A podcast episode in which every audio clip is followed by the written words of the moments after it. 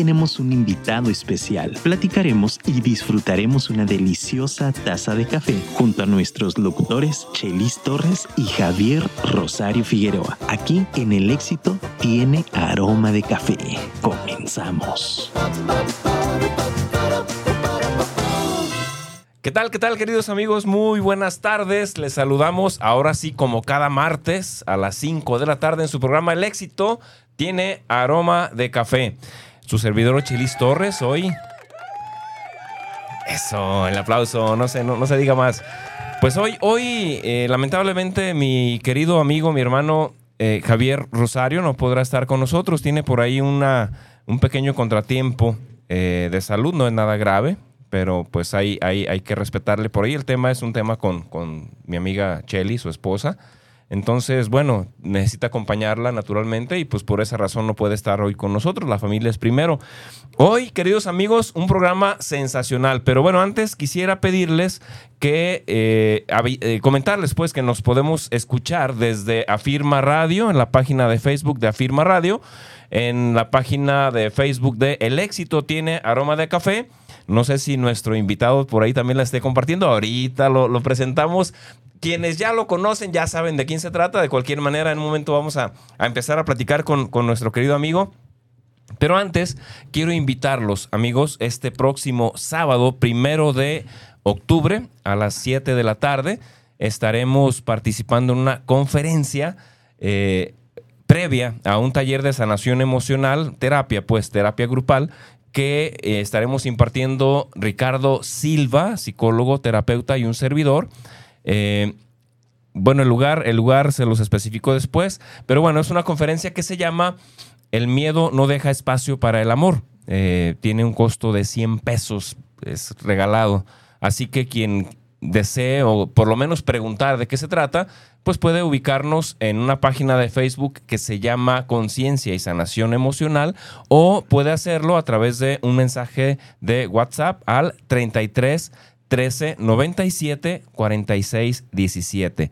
Lo repito, 33 13 47 96 17. Con gusto les damos informes al respecto para que pues estén listos próximo sábado 7 de la tarde. Pues sin más, queridos amigos, porque el tiempo vuela y hoy vamos a exprimir al máximo a nuestro invitado. Eh, tengo el honor de conocerlo, es un influencer importantísimo. La verdad es que es un maestrazo en, este, en esto manejo de las redes sociales y las plataformas. Eh, es un empresario chingón. Él no, no tengo problema, no, creo que no tiene problema con escuchar mi francés porque pues él, también lo domina. Somos barrio, de hecho somos vecinos y ni cuenta nos habíamos dado. Casi, casi vecinos. Bueno, casi coincidimos en tiempos, ya ahorita les, les platicaremos con detalle. Y bueno, eh, sin más ni más, es, es, es, el suegro de muchos por ahí que se hacen llamar Juanitos. va, a estar, va a estar a todo dar, señores. Yo me divierto de maravilla con, con, con lo que publica este hombre en las, en las redes sociales. Eh, pues sin más preámbulo, nuestro querido amigo El Pillo Roro. Rorro. Ay, ay, ay. ¿Cuál es su nombre completo, mi querido amigo? No, ese sí nadie lo sabe. ¿En serio? ese nadie lo sabe, de hecho. Eh, es una un, paradigma. Neta. Mucha gente lo ha querido saber y en realidad hay muy pocos saben. No, no tengo conflicto en compartirlo, pero bueno, primero, antes que nada, agradecer a toda la gente que nos está escuchando. Ojalá eh, la pasen sensacional, la pasen de maravilla, puedan adquirir algo y si no al menos que se diviertan. A ver si no, a ver si no nos invaden los fans de la latica. la latica, famosísima la latica. pues. Es más, ¿sabes quién es el, más famoso del tridente? Ya sé, pero a ver, el Juanito. Sí. Ese es el más famoso. Tiene un montón de fans ese tipo, ¿eh? Sí, se pone muy divertido todo ese accionar ahí en redes. La verdad nos ha hecho muy interesante la conexión que hemos hecho con las mismas personas. Y pues Juanito básicamente es el artista, el, el bueno. La neta sí. Debo confesar que soy su fan, ¿eh? Ya los demás somos rellenos. Sí, la neta sí, sí, sí. No, no, no, es, impresionante. Es, es, la pura divertidera, pues, en ese, en ese, rollo. Querido amigo, Chavo. Todavía, todavía. Sí, sí, te comparas conmigo con mucha más razón. es, este hombre es un chavo eh, vecino de Tierra Santa. Éale, fíjate que no sabíamos ¿eh? hasta el otro día que nos conectamos ahí entre la plática. Sí, pues. Y sabiendo que estuvimos tanto tiempo juntos y, Es que y vi. nunca habernos topado a lo mejor. O a lo mejor y sí, pero ni al cuenta. Es que estás muy chavo. Para, para, yo creo que eh, no coincidimos, o si lo hicimos fue siendo tú un morrillo. Yo creo que muy, sí. Muy chavillo y yo, yo ya grande, porque. eh, ¿Qué te gusta? Yo viví ahí. Mi mamá siguió viviendo ahí, de Ya. hecho, ¿no? O sea, de hecho, hasta que falleció hace algunos meses, ahí siguió descanse. viviendo. Pero, pero. Yo estuve, yo viví ahí hasta el 93, todo el 93. No, ¿Qué yo- edad tenías Yo tú? apenas iban haciendo. ¿Estás de acuerdo? Traía tres, cuatro años más Estás o menos. morro, entonces Sí, no sí, sí. coincidimos. No, pues. no, O no sea, coincidimos. tú llegaste después. De hecho, yo llegué casi a fundar esa colonia, mi hermano. Ya me imagino. Amigos, estamos hablando de la colonia Cuauhtémoc, Infonavit, y los edificios se llaman igual. Sí, igual. Son parte de la, Infon- de la Infonavit Cuauhtémoc. ¿no? Este, debo decirles, queridos amigos, que cuando yo llegué a vivir ahí, era la orilla de Guadalajara. Y lo que se convirtió en tu casa durante mucho tiempo, se- eh, a mí me tocó vivirla como un terreno baldío. Ya, sí, Ahí a mí también to- todavía me tocó. ¿Serio? Sí, todavía me tocó Bueno, esa, una esa parte, Sí, una parte sí. te tocó más, más hacia el fondo, ¿no? Todo el establo, ¿Cómo la, no? Pues- la, la parte de Plutarco Elias Calles. Sí, hombre. El, el que se hacía el lago ahí cada vez que llovía, brutal. Sí, sí, sí. ¿Ya habían tapado el arroyo cuando tú llegaste? No, todavía no. Todavía era- era duró, rollo, ¿no? duró un par de añitos, pero ya estaban en eh, trabajando en ello. ¿Todavía tocó el puente de postes? Sí, todavía. Qué grueso, ¿no? Cruzar por ahí era, era una aventura. Era una aventura y más en tiempo ¿eh? de lluvias. Pero fíjate que, que todo esto viene a temas importantes de hoy en día. La gente a lo mejor puede decir, ¿y a mí qué me importa, verdad? Ajá. Pero es parte de la manera de crecer y trascender también. Yo así lo veo. No, y, y también es, y sí, to- toda la razón. Y es un poco también para que la gente vaya dándose una idea de, de- de que aquel que tiene éxito no es el que tiene todo comprado. No, claro o que todo no. hecho, o todo dado. No, Eh, sino aquel que a base de esfuerzo, de chingazos, como dicen en mi barrio, pues en el barrio, pues logra lo que se propone, cabrón. ¿Sabes qué es lo interesante a mi punto de fragmento de vista? Es que eh, la persona, en su mayoría, la que trasciende, tiene muchísimas experiencias. Muchísimas, muchísimas. No es algo que, que se te va a dar por manera natural. No es algo que un ser divino te lo va a entregar. Es a base de experiencia total. No llegó el Juanito y te... Y te dijo, oye, fíjate, muévete por aquí, por ahí. No, no le he hecho caso. claro. Amigos, bueno, va- vamos, vamos a irnos. Con este hombre es difícil manejar un tema, un tema completamente en serio y sin embargo es muy serio lo que aquí queremos compartir con usted. Entre broma y broma la verdad se asoma. Y, Ale. y- y de, y de verdad que si le compartimos esto es porque eh, queremos que usted sepa que la vida, independientemente de las limitaciones con las que nos encontremos, la verdad es que es más padre vivirla con alegría Sí. con entusiasmo, con optimismo. Y no estar llorando por lo que no tienes. Más bien trabajar, chingarle para conseguirlo, ¿no? Así tal cual. Y de ahí vamos a partir. De ahí vamos a partir para, para saber, mi querido amigo, en este programa precisamente para que la gente vaya, vaya tomando algunas, algunas líneas de aprendizaje chidas. eh, regularmente procuramos preguntarle a quien, a quien está con nosotros, pues, ¿qué onda? ¿Cuál es el camino que ha seguido para, para llegar a donde está? ¿Quién es? La, la pregunta del millón. ¿Quién es el pillo rorro? Si se vale.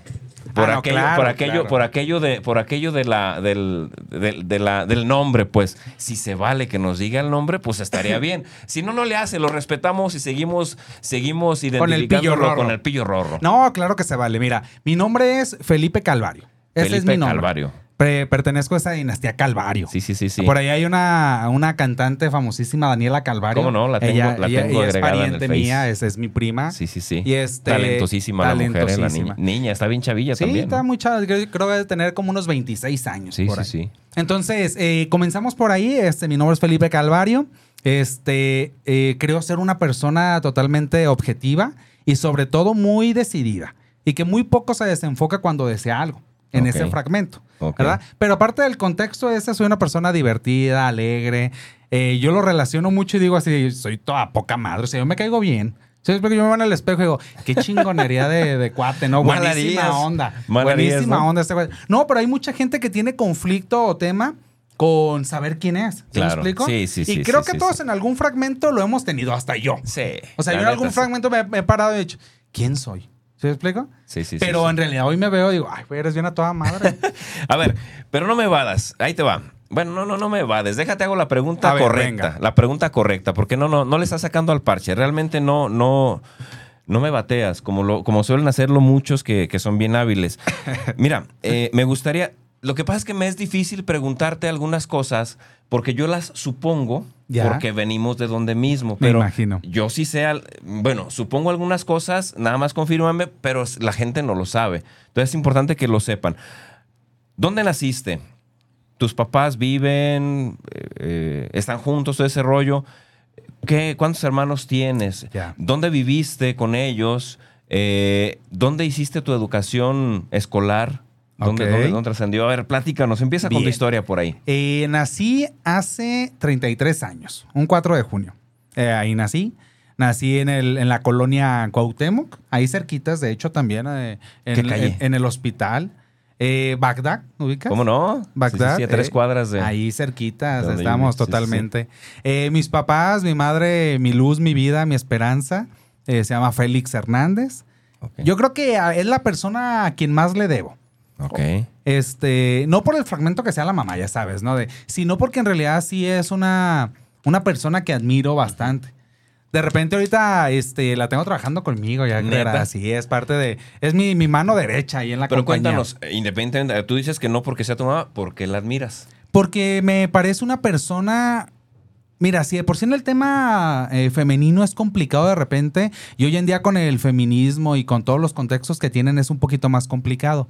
Pero mi mamá es una persona que es hiper independiente. Ok. Hiper, o sea, es la persona más independiente que he visto en todo el mundo. O sea, ella no se le complica nada, ella siempre hace todo y siempre eh, cualquier cosa que, es más, ni yo lo hago, ella lo hace por sí sola, ¿se me explica? Yo, no, eso no sé hacer, o sea, y, ah, ahorita investigamos y ella se pone a hacerlo y todo. Y esa parte de, de independencia, de, de una persona valiente que afronta las cosas, que le ha pasado, le ha tocado sobrevivir a otros fragmentos y le ha pasado los momentos de tristeza, pero también de, de abundancia y que es resiliente, o sea, y es una persona con un corazón enorme, o sea, me, encanta. Mi mamá, la verdad, la admiro totalmente. Ok. Eh, fuimos eh, con, con mi papá, este, se llama Felipe Calvario, yo soy el, el junior, por decirlo así. ¿El más grande? No, soy el tercero. Ok. Tengo un hermano mayor, Edgar, luego Marixa, luego yo y otro más chico, Adrián. Este, y, y mi papá en algún fragmento, como todos los papás en su mayoría, pues decidió abrir camino por su cuenta. Ok. Este, nos dejó con mi mamá y... ¿Qué edad tenías? Yo creo que yo tenía como unos 12 años por ahí. Órale. Y te preguntaba por motivos de admiración para tu jefa, ¿verdad? O Sí, sea, se, sí, se la, sí. se la partió No, bonito se la también. rifó. Mi mamá era de las personas que en realidad... con mucho respeto también para tu papá. Digo, no, no, No, ni, no, ni- no, ni lo pues, juzgamos, ni sé yo- los motivos, Yo, ni yo hoy sé en día no lo rollo, ¿no? juzgo, pero pues también no, no es como que le diga, te agradezco todo lo que hiciste por Claro. mí. Le agradezco la vida. Siempre se lo he dicho. Sí, hoy en sí, día vivo y convivo con mi papá de una manera extraordinaria. Órale. Si explico, lo hablo, le digo te amo, le mando por mensajes, todos esos contextos. Pero no es una persona en el cual yo le pudiera agradecer todo lo que ha hecho por mí en esta vida. Simplemente le agradezco que me dio vida.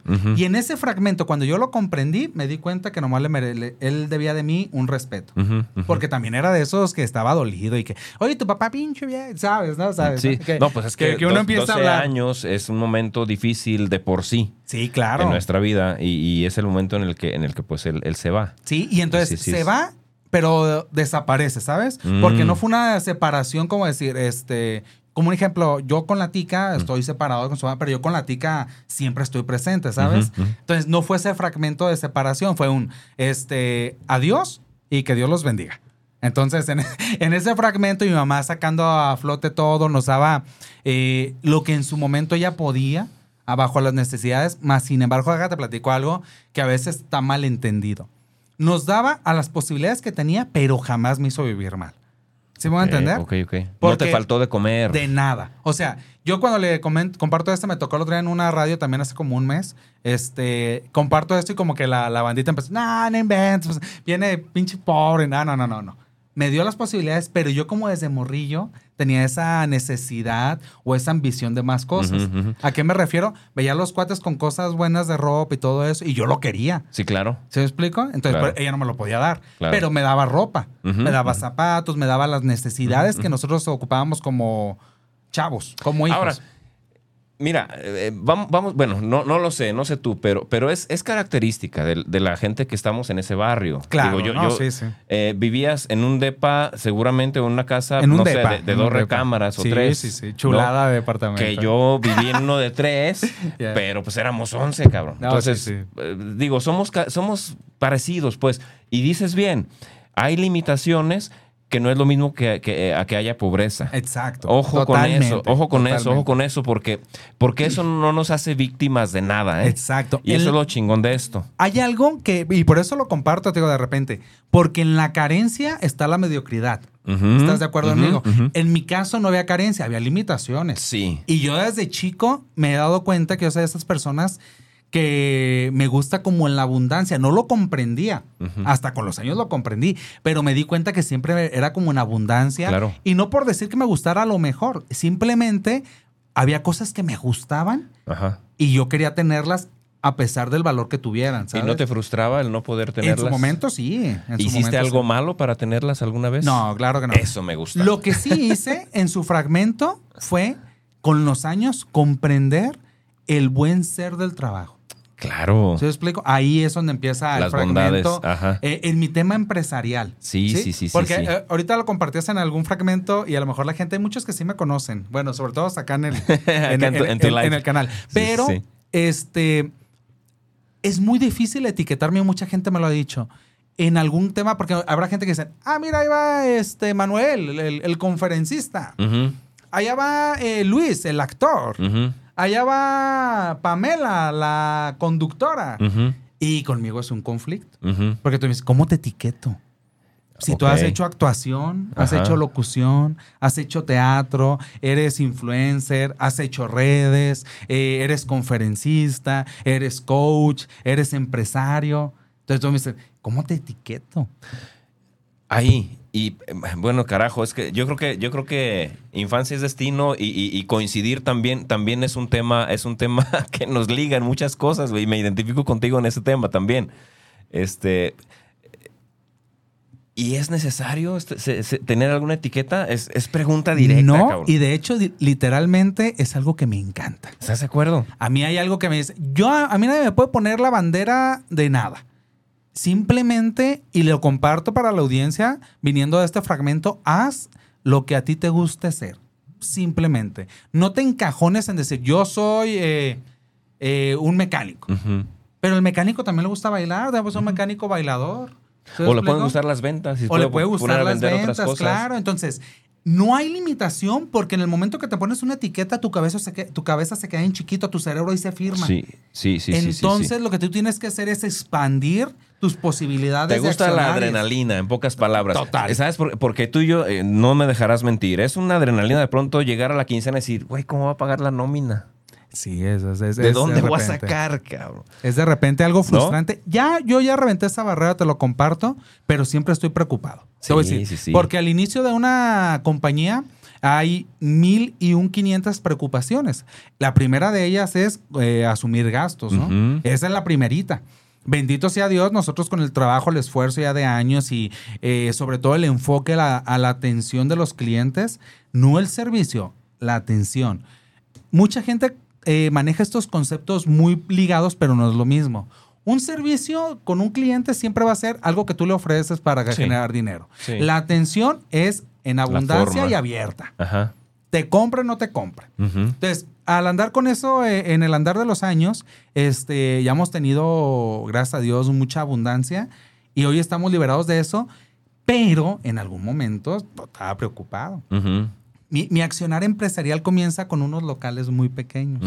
Es más, yo creo que como esta cabina, Conozco, sí. como con, con esta cabina. Conozco tu local, aunque no te conocía en el local, pero sí el, lo conozco. primero, el primero que tuve fue un accionar así como esta cabina. Sí, sí, sí, sí. Hoy en día ya tenemos bodega. No, y en una zona, en una zona que tú pensarías, no mames, que, que- que va a vender aquí este Sí, compa, sí, ¿no? sí. Sí, es, es increíble. A ver, regresemos. Tu prim- la primaria entonces, ¿dónde la hiciste? La ahí exactamente en, corto, en la En la 246. esquina de la casa de mi mamá. Sí, en la esquina, eh, en la Urbana 246. Puerto Melaque Y, y, Teherán. Terán, exactamente. Ahí. Terán 1108, ahí, ahí tienes tu casa. Gracias, ¿Turno matutino o vespertino? Matutino, matutino, para estar Los niños pilas desde aplicados. temprano, sí. Niños aplicados. Al que madruga Dios lo ayuda. Siempre. Entonces, son, los, son los lugares que primero se agotan. En, en Sí. las, en las escuelas eh, de educación básica son las primeras que se agotan. Sí. Ok, ¿secundaria en cuál? ¿En la 2? No. ¿La 86? Técnica 86. Ahí, eh, donde mismo que mi esposa y, y mi chavo. Ok. Técnica Yo la hice en 86. la 12. ¿Sí? No existía la 86 en mis tiempos, obviamente. Ah, más arriba. Acá en la ya. 110, a- Ey. acá en corto, ahí a tres cuadras de la 110. Ahí, Simón, ahí. sí, sí, sí, ya, A patín no la aventábamos, por eso cruzábamos diario el puente de postes. Sí, de la- aventura brutal. Gruesísimo. A mis 11 añillos, ahí, morrillo a los... Sí, 11 añillos, ahí va todo el morrillo. A- algo que le agradezco al, al barrio es que te hizo a todo, la mayoría que está ahí, es ser independiente. sí.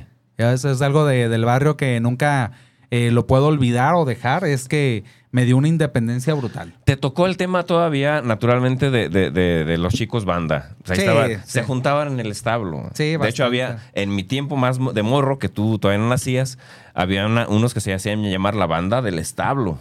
Esa Eran, no- eran- no la sí, como no, eran los del establo y luego la banda Lobo. Esa sí.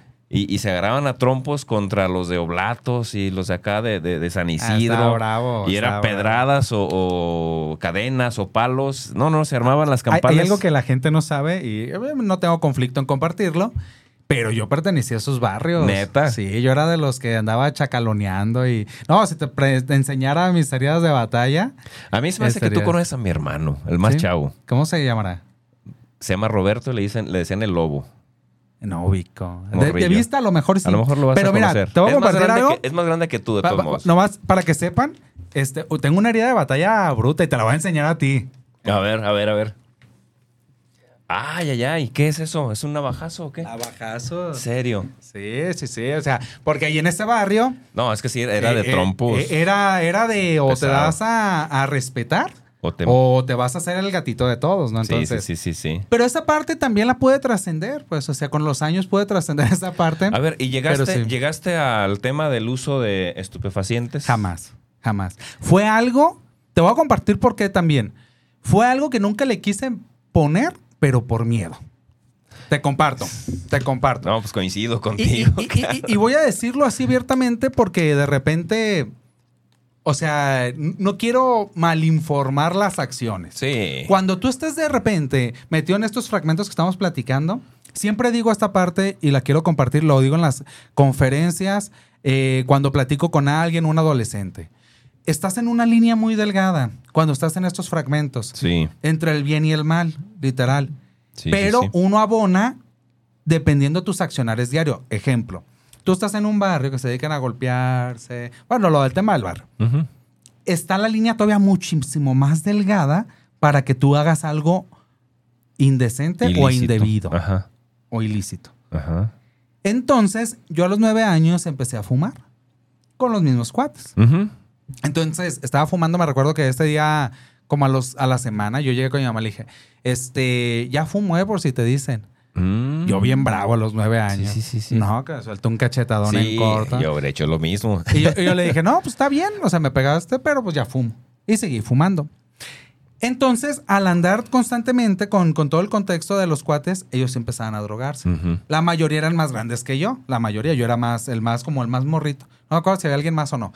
Entonces, eh, llegó el momento en el cual pues ya estaba a la disposición todo, ¿no? Claro. Y yo recuerdo que mi cabeza me decía, sí, entrale. Pero mi razón me decía, güey, empezaste a fumar y no lo dejaste. Si pruebas algo, no lo vas a dejar. Y ese fue mi miedo. O sea que gracias a que mi razón me decía que si probaba algo, no lo iba a poder dejar, jamás he probado una droga. el angelote que traías tú también atrás. Ese, ese fue mi tema de razonamiento de un niño, ya pone que ya tenía como 13, 15 años, que, que no pudo o no me dejó probar ninguna droga. Ni hasta el día de hoy. Te confieso que fue mi situación idéntica. Pero en la secundaria, yo me juntaba con los de Talpita, Ya. las 70. Eran, no, eran pesados, bravos, sí. pesados, pesados, pesados. Pero como era bien morrillo, me decían el pollito Ya. en ese tiempo. Digo, ya este vieje, viejote, ¿no? Pero, pero el pollito. Y por morrillo, el líder de, ahí de, de- de la banda les prohibía a ellos, a los, a los cuates que mientras estuviéramos nosotros, que era un ratillo, una hora, este, una, una hermana y yo, les tenía prohibido que sacaran cualquier tipo de drogas y cosas así. Ya. Entonces, un angelote también, mano. Sí, La sí. Y sí me, de- me daba miedo. Yo veía, te- no sé si te acuerdas que traían sus bolsas con cemento. Con todo, o sea, ya, ya era algo brutal. En ese barrio, Sí, si la, gente no, no conoce, a lo mejor habrá varios que sí conozcan, pero la mayoría de ese fragmento de este lado de la ciudad de Guadalajara eh, está muy libre de todas esas cosas. Ya hoy en día muchísimo más. Pero cuando no estaba tan libre, allá estaba libre, libre abierto. o sea, sí, que, ca- sí, que en cada esquina podrías encontrar. Sí. Hoy está menos, pero también está Que abierto. se manejaban como ciertos códigos. No te, te tocó, Sí, pero, pero eso pero era, era, era un poco, era un poco de no te metes conmigo, no, no me meto contigo y eres del barrio. y, bien. más bien te protejo. Sí, todo O sea, bien. te hago paros. Si otro se mete contigo, entonces sí entramos a defenderte a Sí. ti. Pero si tú no te metías con ellos, no había pedo. Hasta el día de hoy Me consta, siguen esos mismos consta. como códigos de esa... Como de honor, ¿no? de honor, Algo así. de honor no, de no ir sé, pues, barrio, sé. esa es una forma de decirlo, pero sí, así. Y de algún modo te sentías como identificado con el barrio. Yo aprendí a querer el barrio, por Sí, eso. no, yo lo amo. Yo nunca me junté, mi, mi carnal sí. Sí anduvo ahí en, en- en- en- en esas ondas.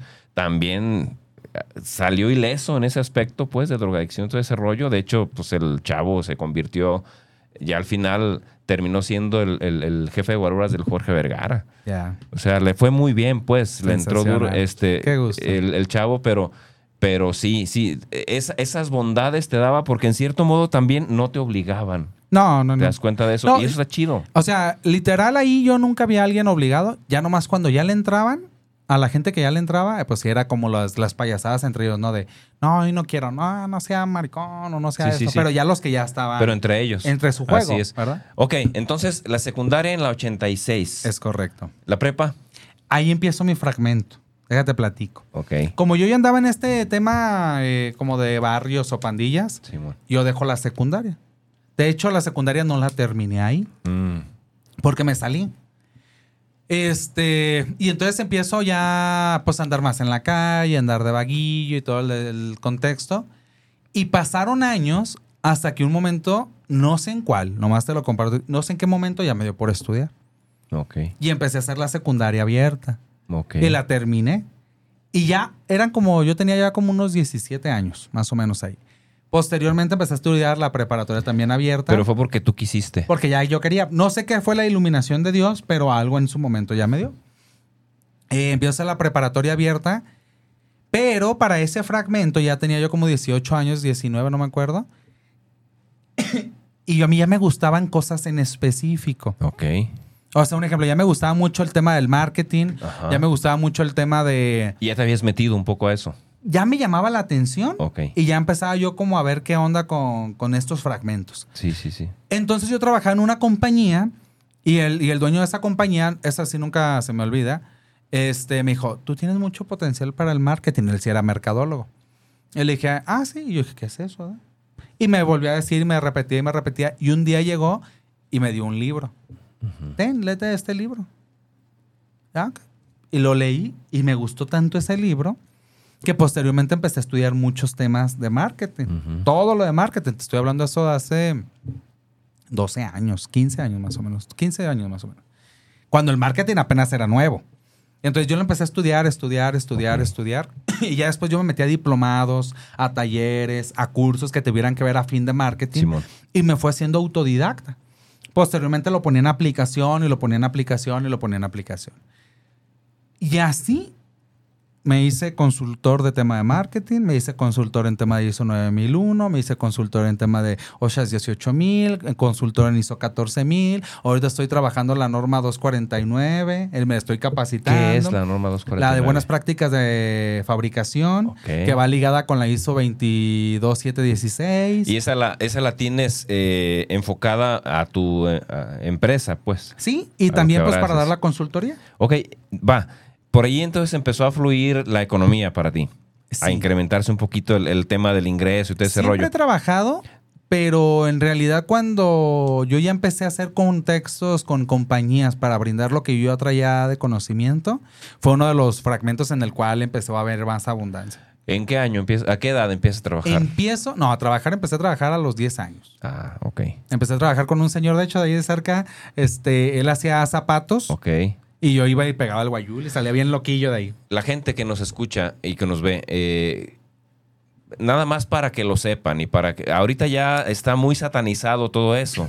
Pero amigos, eh, en ese barrio, los que trabajamos empezamos desde bien chavillos. Ah, sí. Yo empecé desde los cuatro años de edad en casa. Me llevaban... eh, sí, sí recuerdas el tema de las palomitas, esas que truenan. Yo hacía palomitas en mi casa, me llevaban tareas. Mis hermanos trabajaban en Talpita y se llevaban a la casa tareas y armábamos las bolsitas de palomitas entre otra hermana y yo. Mi hermana de seis años, yo de cinco y de ahí en adelante. No paramos. Entonces que sepan que, que desde morritos empezamos a chambear Sí. y no lo veíamos como algo raro, ¿o sí. Yo no lo veía raro. ¿Tú lo veías como algo violento? No, a, Pues mí, no. a mí se me, me gustaba porque como que siempre he sido muy imperactivo. Soy de las personas que. Que no tardo mucho en que mi cabeza se aburra si no estoy haciendo algo. Ya estás pensando en otra cosa. Eh, ya, estoy acá. Ah, ¿qué estaría haciendo ahorita si estuviera allá en Chapultepec caminando? Si ya estuviera, ya estoy navegando.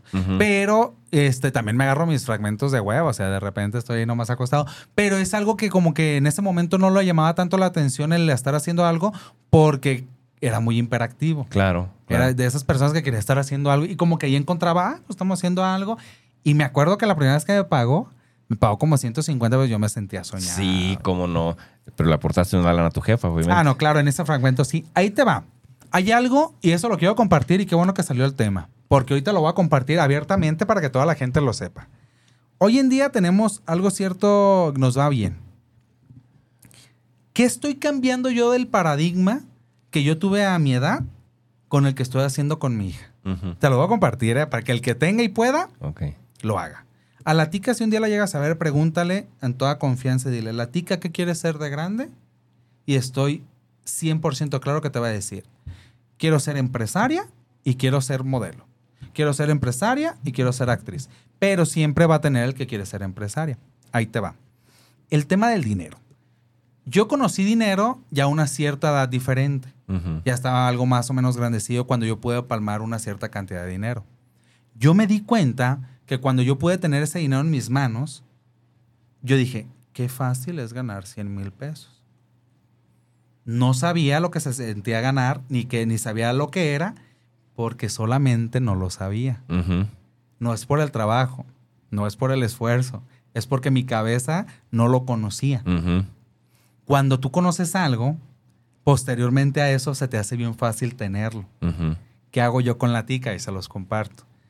De repente cerramos semana o tengo dinero ahí guardado y agarro dinero y le digo, ten, cuéntalo. Lo empieza a contar y lo dice, pa, son 30 mil. Vamos a poner una cantidad. Mal, vuelvo a contar. 32. Ah, perfecto, sí es. ¿Qué estoy haciendo con eso? Estoy haciendo que la tica conozca cuánto es dinero. ¿Se Ujú. me explico? Para que cuando ella siga trascendiendo, creciendo, su tema de dinero no es que diga, ¿cuántos serán 100 mil pesos? Porque la mayoría de los niños, la mayoría de la gente, es más, hasta el día de hoy, te lo puedo asegurar, hay gente de 30, 40 años que no sabe cuántos son 100 mil pesos. Nunca los han visto, nunca los ha palmado. Un millón mucho menos. ¿Me explico? No lo han palmado y no saben. Y entonces la capacidad mental La mente, no, te lleva, la mente te limita. no te lleva a saber Ajá, cuánto es. ajá.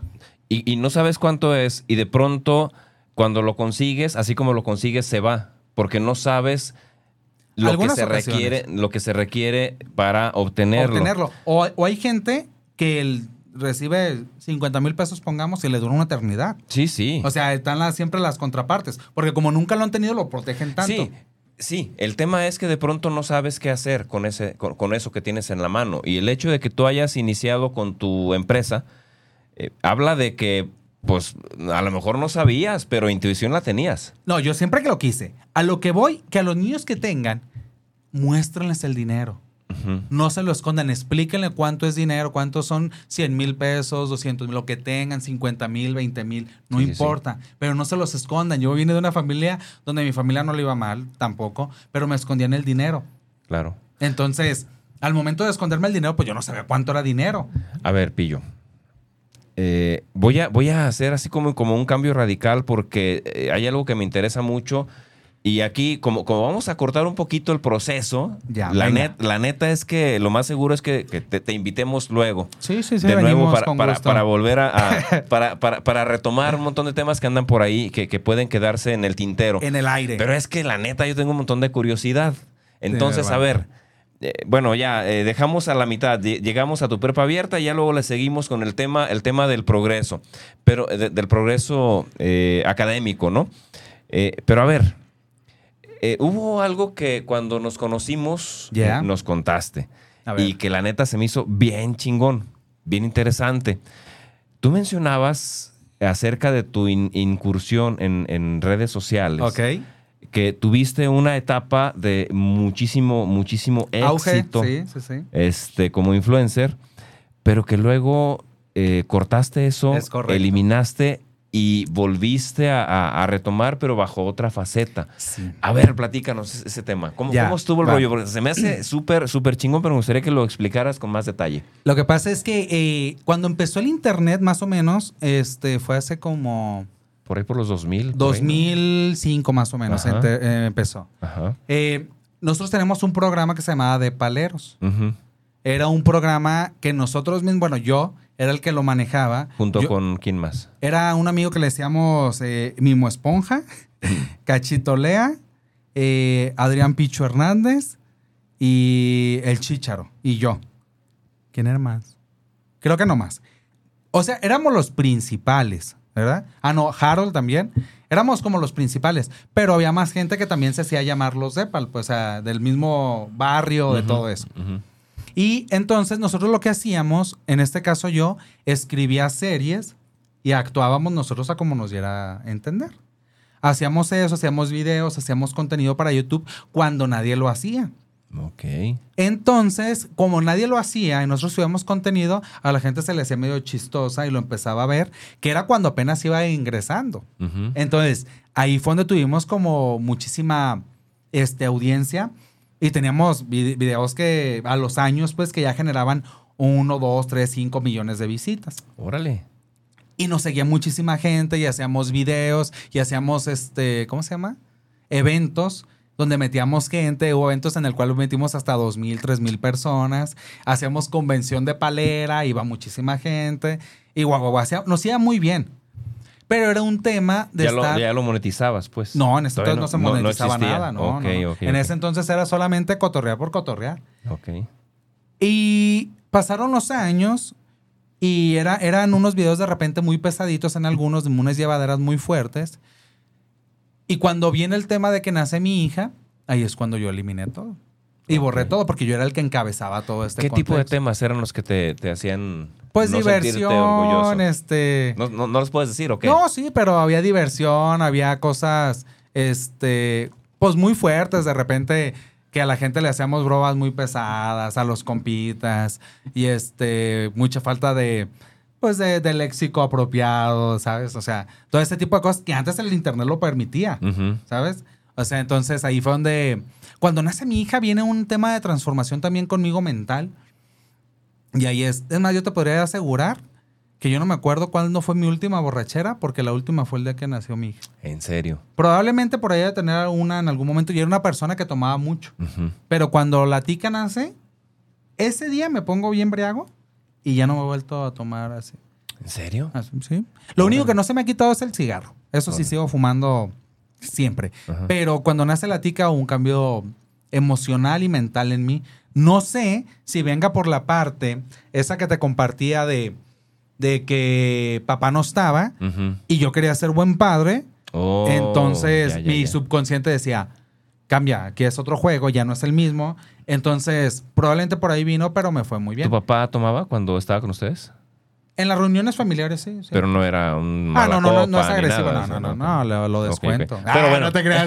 No, no es cierto, pero Ok. Pero tú, lo, tú, tú ubicaste el tema de, de- de- de- tomar o esas yo, cosas. yo más bien lo que quería era, en ese momento yo creo era como dar buen ejemplo. Ujú. Y desde morrillo con, con la niña, pues. Ujú. ¿Sí me explico? Yo decía, este, no hay necesidad de, de- de que desde morrilla te vea que estás tomando, estás haciendo cosas este, que no son del todo agradables como una persona racional o normal. Y ahí fue un cambio transo- transitorio. Sí, sí, sí. Ahí fue. Y entonces, bueno, eso pasa. Eh, y ahí fue donde reventé todo. ¿Para Eh, ese tiempo sí monetizabas ya o seguías No, sin, todavía- todavía- sin ahí- poder ahí hacer no se monetizaba. Simplemente eras famoso y ya. La monetización se hizo Después. Hace como unos ocho años, creo. Más o menos. Ocho años, por ahí. Es cuando entró la monetización. Pero ahí seguíamos fuerte todavía y seguíamos haciendo cotorreo y eventos y todo. Y nos iba muy bien también el tema de la lana, pero por los eventos. Pero ya nos conocían en muchos lados. ¿El canal lo eliminaste o Todo. ¿no, Todo. se, no se agüitaron tus compas? No, porque yo era el, un- yo era el que lo manejaba. Ah, ok, ok. Haz de cuenta que yo, eh, este tema de, de paleros, Eras el productor. Yo era todo, literal, y yo los invitaba a ellos a hacer cosas. De hecho, ahí te va. Yo a los 17 años más o menos empecé mi primera obra de teatro gracias a las redes, porque me invitaron, me dijeron, ¿tú haces teatro? Y yo, sí, sí hago teatro, y nunca había hecho teatro. Ok. Ah, como a los 18, por ahí, o a los mismos 17, no me acuerdo, este, oye, ¿tú haces locución? Sí, sí hago locución. Nunca había hecho locución, entonces me invitaron, pero por las redes Ujú. me invitaron a hacer series ya eh, bien, porque pensaban este, que yo sabía hacer todo. Ujú. Pero ocupaban ellos más bien me decían, ocupamos a alguien que esté fuerte en redes, porque es lo que viene y estamos viendo que pues está pegando y tú estás aquí en Guadalajara, ¿quieres hacer una serie? Sí.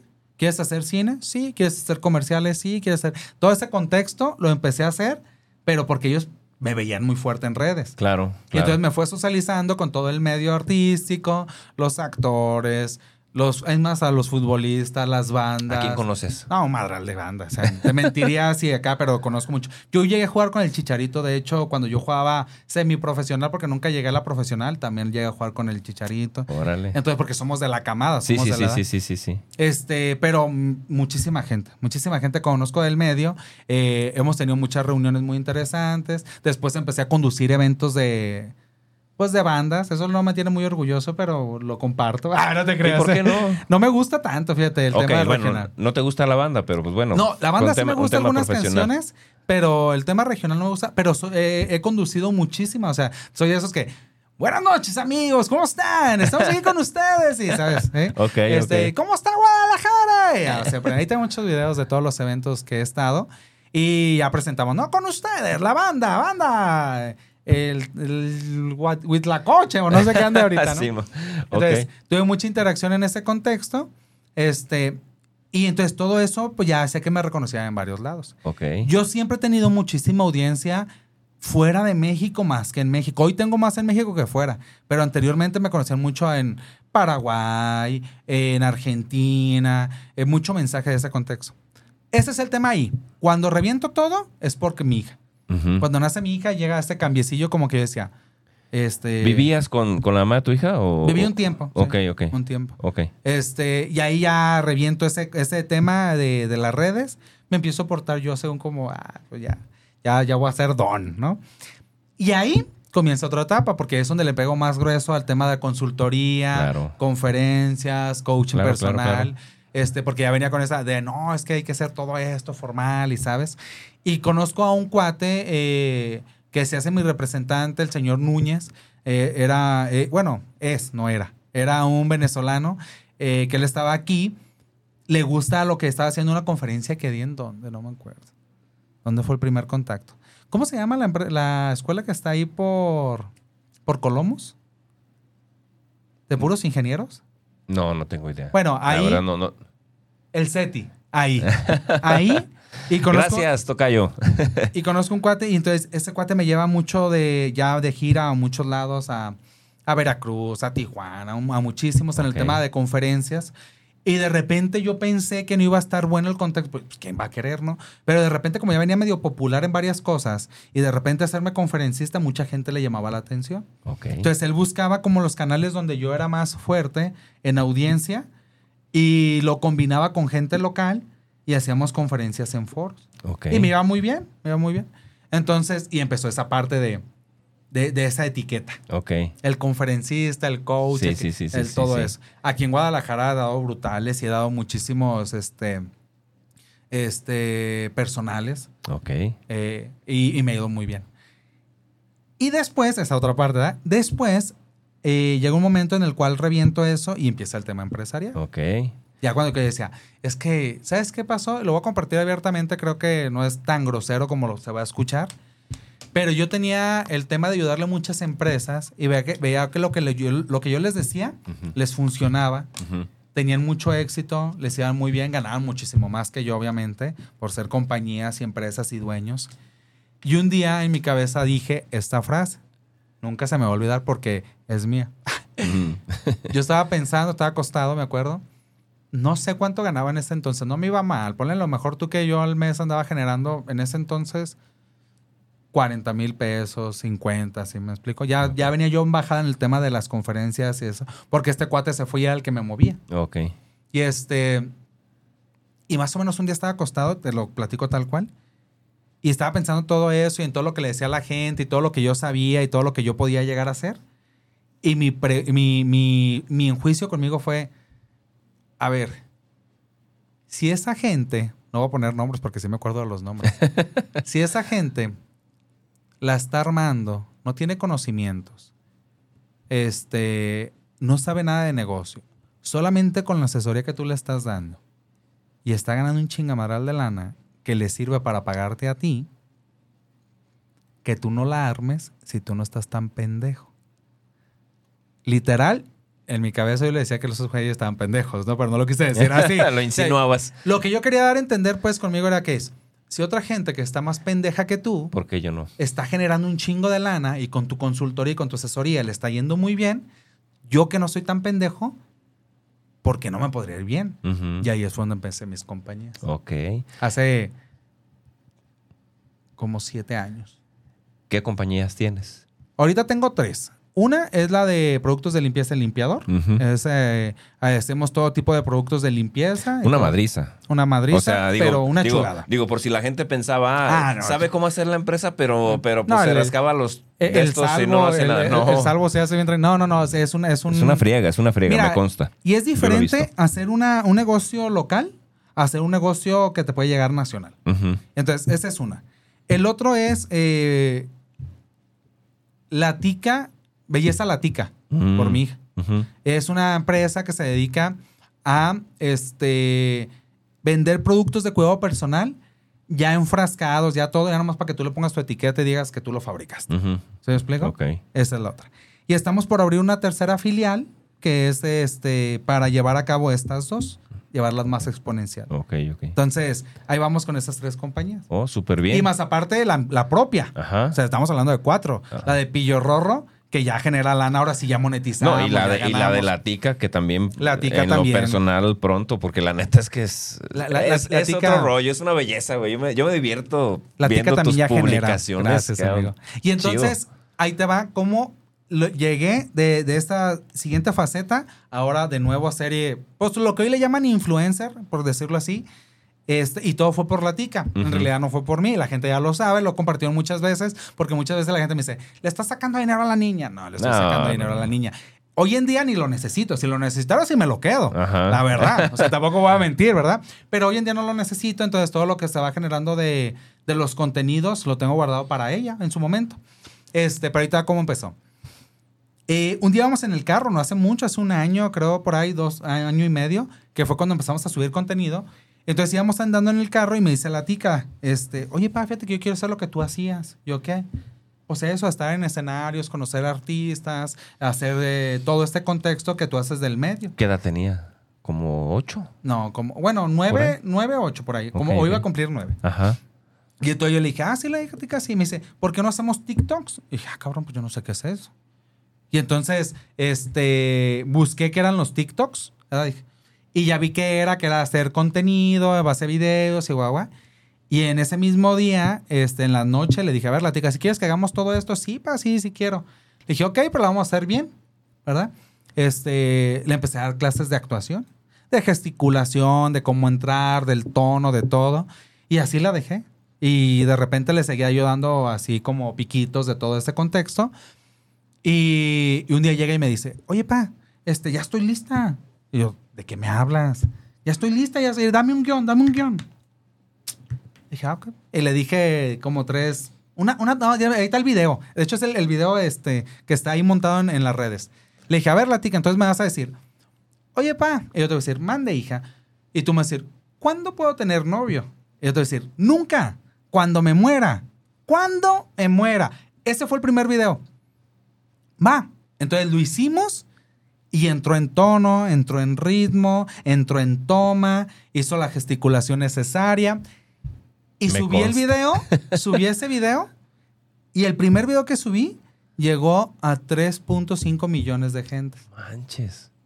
Y de ahí le dije... ¿En TikTok? En TikTok. Y de ahí le y ahí está montado, está en los anclados. Y de ahí le dije, ¿sabes qué onda, la tica? Te voy a hacer todo esto, una estructura mercadológica para llevarlo a un nivel interesante. Ujú. Y, y si lo vamos a hacer, lo vamos a hacer bien. Y pues al andar de no sé cuánto sería, 5 o 6 meses, ya teníamos como 100 mil seguidores, 150. Estamos a punto de llegar a los, 10 a los 200 mil en TikTok. En Facebook ya tenemos como 200 mil y cacho. Así. y ¿Qué entonces- plataformas ento- us- usas con, con ella? Fe- Facebook, TikTok, TikTok, nada, nada más. más. Y vamos a utilizar este. Insta, ¿no? Kawaii. Ah, eh, ah, sí, bueno, ajá. sí, pero todas son mis redes. No, no existe ninguna red de la tica, por decirlo así, porque, No, porque no, la estoy cuidando todavía. Es menor de edad. Sí, sí, sí. este, Pero, pero sí, to- todo lo que subo en el Facebook se comparte directamente en el Insta. Ok, ok. Entonces, pero en realidad las dos que están fuertes son esas dos. Y de ahí ya nos llevó a, pues, a trabajar con marcas. Pero esto, a ver, eh, yo te lo pregunto desde la ignorancia, ¿eh? No, no, no lleva ningún, ningún otro tipo de, de, de- de jiribilla, pero ¿sí genera lana esto? Sí, bastante. Ok. Hay, diferentes maneras de generar. Una, pues el tema de monetización, ¿verdad? Que yo en Facebook no monetizo, porque todo lo hago desde un perfil personal. Nunca lo he metido a las páginas. Este, pero lo que sí te da mucho es el tema de la gente o, que quiere hacer algo contigo. Un ejemplo. Hace como un mes o poquito más nos invitaron a una inauguración de una tienda aquí en el centro. Se llama Ecorremates, no tengo conflicto con decirlo. Ajá. Y nos pagaron una cierta cantidad por estar ese día. Unas, un par de horas más, ni, creo que no estuvimos ni una hora y nos dieron una buena cantidad. Entonces, esa lana genera un cierto ingreso. Sí, sí, ¿sabes? sí, sí, sí, sí. Eh, en Kawaii eh, nos buscaron eh, y fuimos parte de los creadores de contenido. Y un ejemplo, salían los meses, los primeritos como de 11 mil. Era de 15, luego no bajaba de 22, 23 mil varos. Y, este, y luego, luego yo dejé de subir contenido y me votaron. Oh. Entonces, literalmente por los dos, este, o todos los fragmentos, eran como 30, 40 ¿Y mil pesos mensuales. Porque, pues, tengo las empresas, tengo Te- todo, obviamente. tengo tiempo. Pero tenía que ser original el contenido. Todo, todo original. todo Ok. original. No, No, no, puedes no, no puedes- resubir, no puedes subir con logos, ahí en tema de Kawaii. Y este, y ahorita actualmente no estamos en Kawaii, pero nos está yendo muy bien en otras plataformas y con estas interacciones. Ok. Tengo clientes ¿Se puede saber en cuáles plataformas? Sí, TikTok y Facebook. Ah, son nada las más que- ellas, nada Pero más nos ellas, dan mucha interac- interacción con gente que nos pide cosas Ok. y les mandamos y nos ganan. Es lo que te voy a compartir. Tengo unos clientes que yo empecé a trabajar con ellos a través de Kawaii, que eran españoles, nos pedían videos de ciertas formas y les mandábamos los contenidos, los videos, y ellos los hacían comerciales allá. O sea, firmamos un contrato y este para el tema de allá de España y nos pagaron muy bien. Todavía hasta el día de hoy lo seguimos este, Siguen siendo tus, tus clientes. cliente. Un ejemplo, este, oye, ¿sabes qué? Vamos a, a lanzar una campaña en redes de unos zapatos. Ok. Ustedes van a hacer el, el tema que a lo mejor si estamos sentados, como en este caso, saquen un guion y te voy a decir, no sé, como, ay, la tica, dame estos zapatos. Y la tica, ay, sí, pues ya te he dicho, ya te he dicho diez mil veces que todos rotos, todos mugrosos y no me das nada. ¿Sabes qué? Te voy a comprar unos. Y ya, sí, pa, pero cómprame y a la tal marca. Sí, sí, sí, sí. ¿Se explico? Ok. Y ya ellos agarran ese contenido, editan para meterle los zapatos, como Ajá. que si ella lo estuviera poniendo, Ajá. pero la imagen ya es eso. A la tica le gusta mucho a la gente porque tiene una presencia muy linda, muy angelical. Sí. Y es muy sí. interactiva. Yo, yo- yo- he visto muchísimos videos. Es, es una chiquilla linda. Me, me hubiera gustado que, que haya venido, pero pues obviamente Ay, hoy, ay. hoy se trataba de ti. Y ahí la tengo, ¿eh? No es que no le dije, la verdad. Me vine directamente, estaba chambeando y me vine. Sí, sí, Y sí, sí. este, Pero está conmigo. Hoy es día que está conmigo, martes y jueves, un día que Ok. está conmigo. Hay, hay temas que, se, que se, que- se quedan en el tintero, pero, pero rápidamente, un, un último, una, una última pregunta personal. Eh, la tica, más, más que la tica, eh, ¿alguna razón por la que, por la que terminas con la, con la, con la mamá de la tica? Y, y después de ello, ¿qué onda con la tica? ¿La, la seguiste viendo siempre? Pues, ¿Estuvo no. todo chido, normal? No, no, no es cosa que, que esté encerrado ni que nadie lo pueda saber. Mucha gente ya lo sabe. Este, hace aproximadamente como 3, 4 años, este, la niña vivía conmigo y en algún momento, este, la mamá se fue. Y la niña vivió conmigo como un año. Ujú. Y un día llegó la mamá y se la quitó mi mamá y dejé de verla dos años. Ah, ahora. Ese tema este, no es algo que, te digo, ni que me genera conflicto ni nada, porque eso pues salió en televisión, salió en radio, porque lo estoy ¿En buscando serio? por todos lados, Ok. como dos años. Y este, y ese fue el tema en el cual ya no la pude ver. Ok. Cuando yo me separo, este, bueno, cuando se revienta todo con esas relaciones, porque pues ella decide irse de. Pero decide irse de me voy y me voy yo sola. Entonces, eso fue la realidad. Y digo, no es algo que nadie esconde, hay mucha gente lo ve. Ok. Pero después de eso, pues duré dos años sin ver a la tica, cada quien por, pues haciendo lo que sea. Yo duré mucho tiempo como literalmente sufriendo hasta que un día dije, me di mis cachetadas y dije, pues ya lo que Dios quiera. En el momento que Dios me la quiera traer, regreso. Y mira, regresó. ok. Eh, empecé a hacer mi vida, estoy muy feliz, estoy muy contento. Tengo a mi novia ya de eh, casi seis años. Este, estoy trascendiendo, literal, todo ha sido perfecto. Esto quedó, fue muy rapidito, lo tenemos que, que temas que tenemos que, que- que tocar más profundamente después porque se nos está yendo el tiempo, ya me avisaron que, que el tiempo corre. Así que no quiero perder la oportunidad, querido amigo, de que nos ayudes. eh, mira, eh, Javier eh, regularmente tiene una costumbre con nuestros invitados. Híjole, es que, güey, platicar contigo es temas de todo tipo y no se nos acaba el interés, porque la neta es, es, es, es- un aprendizaje constante todo lo que tú nos compartes. Pero bueno, independientemente de eso, eh, y sabiendo pues, yo conociendo en lo particular por experiencia propia nuestros orígenes, que no son nada sencillos, ni, no, no es bueno decirlo desde la victimez, creo yo, No. pero sí es bueno que la gente sepa que no fue fácil y nada nos fue regalado. Ah, eso es un ¿no? hecho. Desde esa perspectiva, querido amigo, quisiera que nos ayudaras y pensaras por un momento que, que, tocando madera naturalmente, pero que hoy fuera el último día de tu vida Eh, eh, y tú lo supieras. eh, ¿Qué mensaje profundo quisieras dejarle a la gente que hoy nos está, te está escuchando, nos está, nos está escuchando y viendo? Eh, ¿Qué mensaje te gustaría de- dejarles hoy como, como el mejor legado de, de- de Pillo Rorro este, para las generaciones futuras, incluida tu nena? Ya, ahí les va, ¿eh? Porque sí, este- este, tema yo lo toco mucho en las temas de conferencias. Por favor. Al fin de cuentas te vas a morir. Eso es un hecho. Puede ser hoy, mañana, en este mismo ratito, estamos aquí platicando bien a gusto, pero te vas a morir. Eso nadie nos lo quita. Así es. Si el tema es que ya te vas a morir, ¿por qué no vivir con dignidad? Ok. Entonces, todo el fragmento que tú estés pasando dentro de tu, de tu esfera o de tu mente, lo que mejor puedes tú hacer es enfocarlo para vivir en abundancia.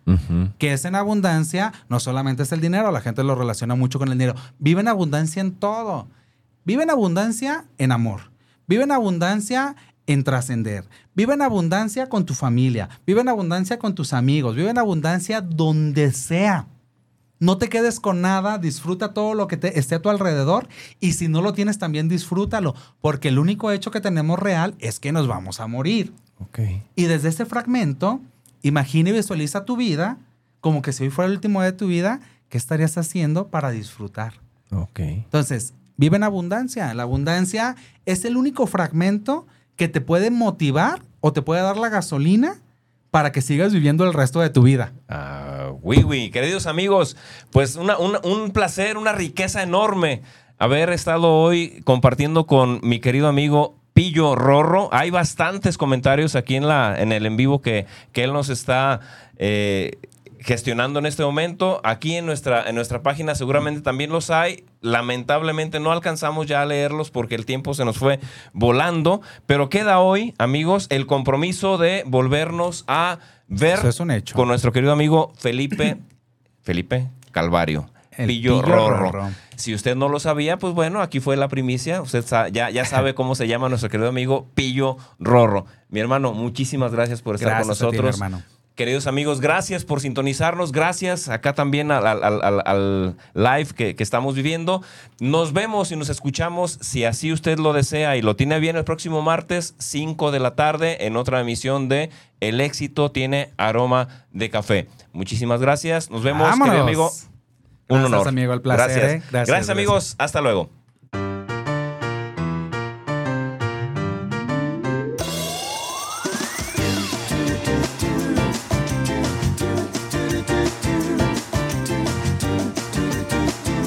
Gracias por acompañarnos hasta el último sorbo. Te esperamos en nuestra próxima emisión el jueves en punto de las 9 de la mañana.